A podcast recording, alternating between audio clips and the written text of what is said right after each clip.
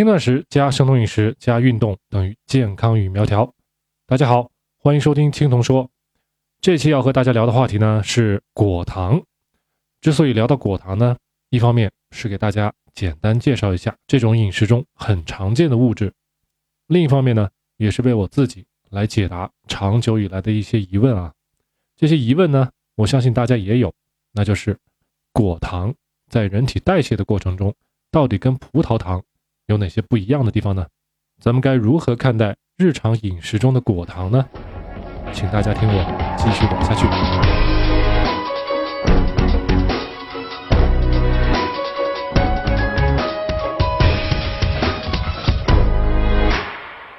果糖英文叫做 fructose，它是在1847年被一位法国化学家发现的。纯净的果糖在常温下是一种白色的粉末状的物质啊，它极易溶于水。然而在自然界中呢，很少会发现纯的百分之百的果糖啊。许多水果，例如苹果、梨子、浆果，例如葡萄、番茄，还有蔬菜以及蜂蜜中，都可以发现果糖的存在。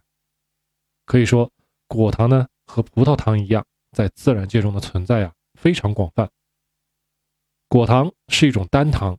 它往往呢与葡萄糖一起同时存在，一个果糖分子和一个葡萄糖分子在一起，就组成了我们最常见的蔗糖。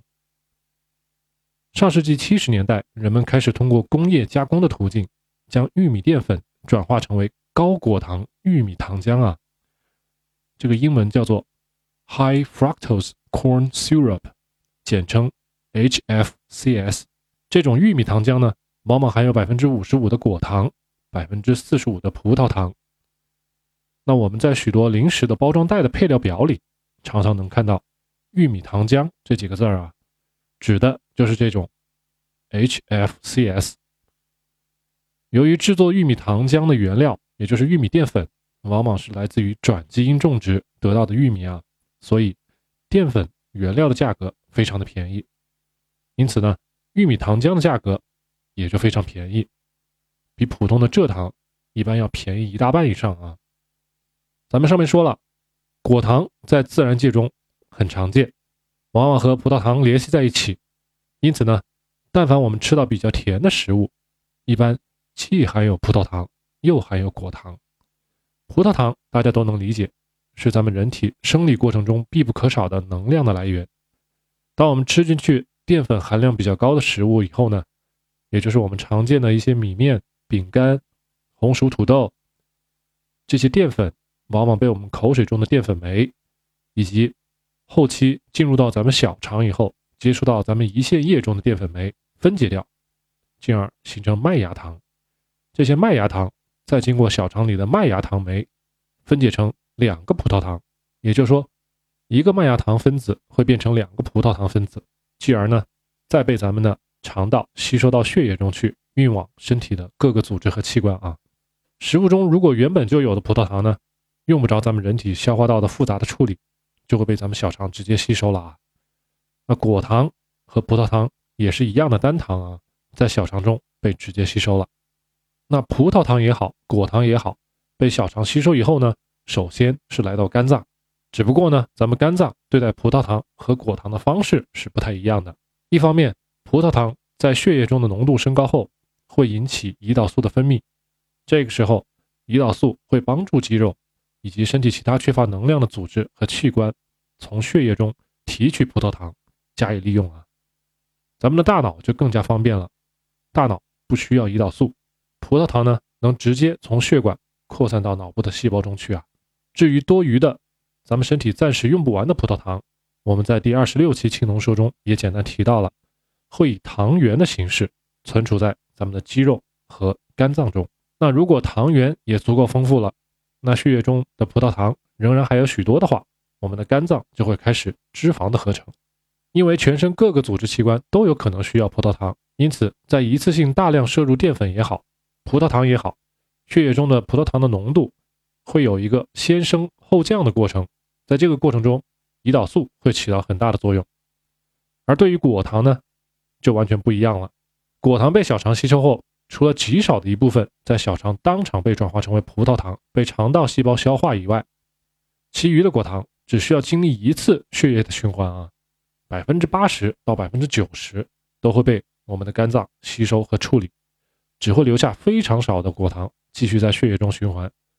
因此，在我们吃进去果糖之后，血液中果糖浓度变化是非常微小的。另一个与葡萄糖不同的点在于，单独进食果糖几乎不怎么引起胰岛素分泌水平的变化啊。与葡萄糖引起的胰岛素在血液中的浓度一起一伏的这个状态不同，胰岛素对果糖的反馈呢，几乎就是一条直线，没有太大的变化。其根本原因在于咱们的胰岛贝塔细胞对果糖的识别能力是很弱的，识别不了，它就不会分泌胰岛素了啊。果糖的这个性质实际上跟脂肪非常的类似。要知道，如果我们单独吃脂肪进去，也不会引起胰岛素水平的升高啊。葡萄糖在胰岛素的帮助下进入细胞以后呢，咱们刚刚聊到，一方面呢可能会由于能量的需要被降解掉，释放出能量，而降解的第一步存在着一个起着关键作用的催化酶，叫做 PFK，翻译成中文呢叫做磷酸果糖激酶啊。这个磷酸果糖激酶 PFK 被激活时，葡萄糖的分解过程或者叫酵解过程就开始了。细胞中会产生大量的能量，我们上期节目也提到了，这些能量叫做 ATP，还有一些副产物，比如说 citrate 柠檬酸盐，也是咱们上期节目提到的啊。ATP 和柠檬酸盐的增多，反过来呢，又会抑制这个 PFK 磷酸果糖激酶的活性啊，从而让葡萄糖的酵解的进程逐渐的减慢，甚至停止啊，这样呢。细胞就不会无限制的分解葡萄糖下去，从而导致能量的浪费，也避免了产生过多的代谢物质。果糖呢，由于分子结构和葡萄糖不太一样，进入细胞以后引起的一系列反应呢，也就与葡萄糖不太一样啊。果糖进入细胞以后参与的反应，第一步也需要一种酶，叫 FK，和前面的 PFK 就差那么一点点啊，它叫果糖激酶。前面没有磷酸两个字儿，因此呢，果糖激酶和磷酸果糖激酶的最大不同点在于，它不受细胞内部 ATP 和柠檬酸盐浓度的影响啊，不会因为细胞内能量充足了、够多了，它就停止工作，或者说它的活性被压抑住。所以呢，果糖进入到咱们细胞以后，只要细胞还能正常的工作，对果糖的一系列的后续反应就会源源不断的持续下去啊。直到把咱们肝脏吸收的所有的果糖都处理完。那由于果糖在细胞中的一系列反应没有这样一个有效的约束反馈的机制，况且呢，平时咱们果糖都是与葡萄糖同时存在，因此只要细胞中的葡萄糖或者说糖原足够充分，果糖就成了多余。然而这些果糖呢，在 FK 也就是果糖激酶的帮助下，会不间断的。继续与原本已经存在的葡萄糖一起，产生越来越多的中间的产物啊，而这些中间产物呢，没能转化成为能量，所以最后它们都会被转化成为脂肪。所以说，比起葡萄糖来，果糖更容易引起脂肪肝啊。由于平时饮食最常见的白砂糖，也就是蔗糖，它的分子正好是一半葡萄糖一半果糖，所以同样需要大家对蔗糖也留一个神儿。淀粉以及麦芽糖。水解后，百分之百都是葡萄糖，它能够受到 PFK，也就是磷酸果糖激酶的约束反馈啊，因此呢，危害要相对的少一点点。还是那句话，如果离开量谈危害都是瞎扯淡啊。概括来讲，果糖和葡萄糖也是一样的，都属于碳水化合物中糖类的一种。那它的摄入在咱们生酮饮食中，也应该和其他淀粉类的食物同样的对待啊。每天摄入量要和其他的糖类以及淀粉都合并到一起计算。另外还需要提到的一点是呢，FK 果糖激酶对于果糖的催化反应是非常消耗能量的。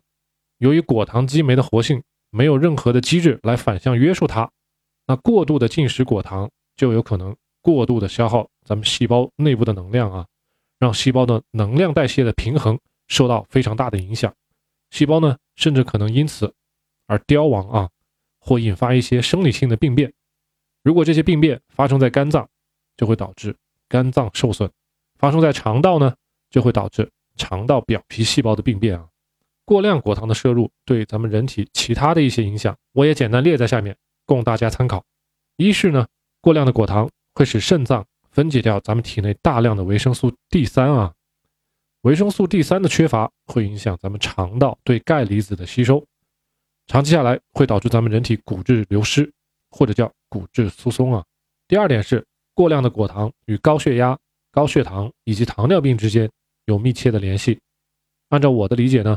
这些与脂肪肝的存在是密不可分的啊。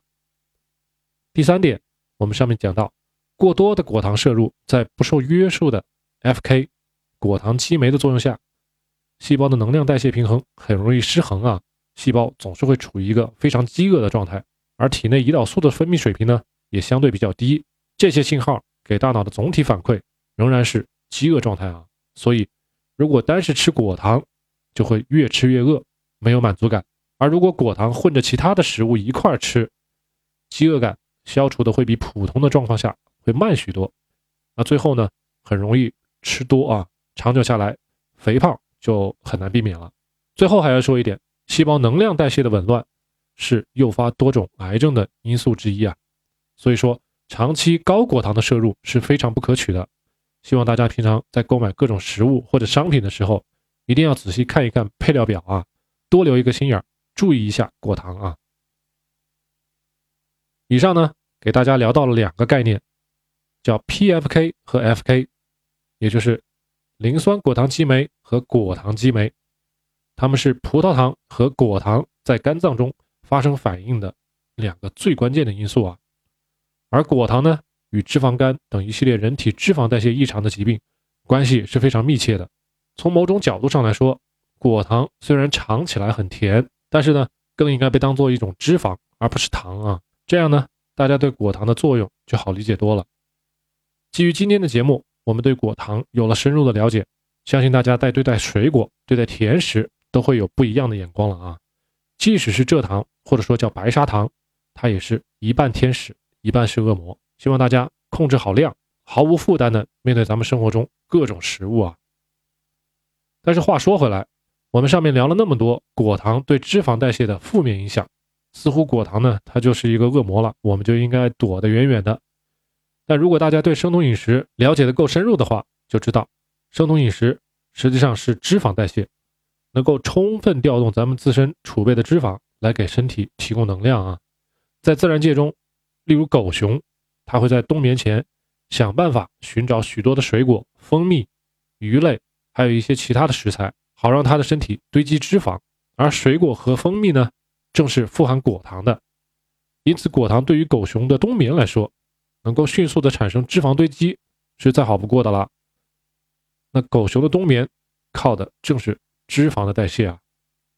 对于咱们人类来说，进化已经使咱们不用再冬眠了。到了近代和现代呢，由于农业的逐渐的发达，食品的极大的丰富，我们绝大多数人呢，在生活中缺乏了。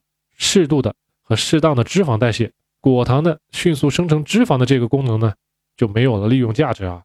那果糖更多的成为了单纯的一种甜味剂，甚至成了影响咱们健康的一种隐患啊。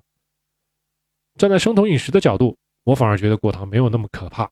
那即使一时间呢，因为某些外界的因素，我们吃了过多的果糖，形成了脂肪堆积，只要通过合理的搭配轻断食，这些脂肪呢。是可以被充分的分解利用掉的啊！只要经常调动脂肪代谢，长期看来，一时间的果糖摄入对健康是不造成影响的。怕的就是长期的、慢性的、高含量的果糖的摄入啊！以上呢就是我对果糖的理解，希望对大家有所启发。好了，咱们今天节目就到这里了，希望大家别忘了给我点赞。没有关注青龙说的朋友，请您赶紧订阅咱们的栏目啊！建议大家多听几遍节目，加深印象。对本期话题还有疑问和建议的朋友们呢，请随时留言或者在微博和微信上与我联系。感谢收听，我们下期再见。